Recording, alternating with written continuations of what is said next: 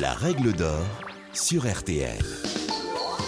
Bonjour, c'est Julien Courbet. Retrouvez désormais chaque semaine l'inimitable règle d'or en podcast avec les avocats, les mêmes qui interviennent chaque jour dans Ça peut vous arriver sur RTL et M6. Que faire? Que dit la loi? Quel recours? Nos ténors du barreau répondent ici aux questions que vous vous posez. Ah, ce bon vieux chèque en bois.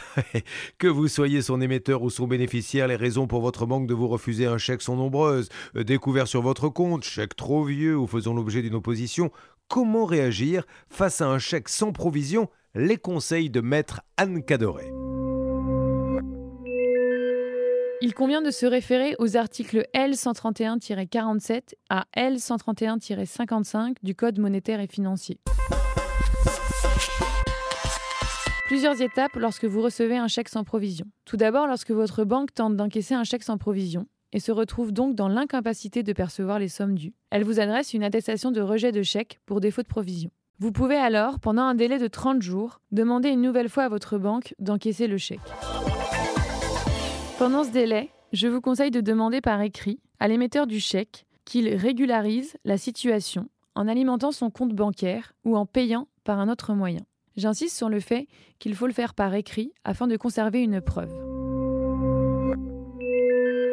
À défaut de réponse et ou de paiement de l'émetteur du chèque sans provision, vous allez solliciter une nouvelle fois l'encaissement du chèque auprès de votre banque. Sans surprise cette fois, il risque d'être refusé. Et si le chèque est supérieur à un montant de 15 euros, la banque de l'émetteur du chèque vous délivrera gratuitement un certificat de non-paiement.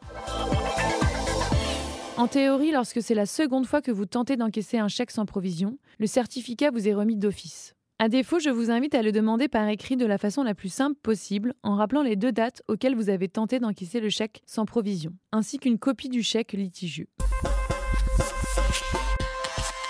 Important, vérifiez bien que votre certificat de non-paiement est signé par le banquier du débiteur. En effet, grâce à ce certificat de non-paiement, vous pouvez solliciter le recouvrement forcé de la somme due en mandatant un huissier de justice. L'huissier de justice va signifier à l'émetteur du chèque le certificat de non-paiement. Cette signification vaut commandement de payer. Il en résulte que le débiteur est obligé de régler sa dette dans les 15 jours.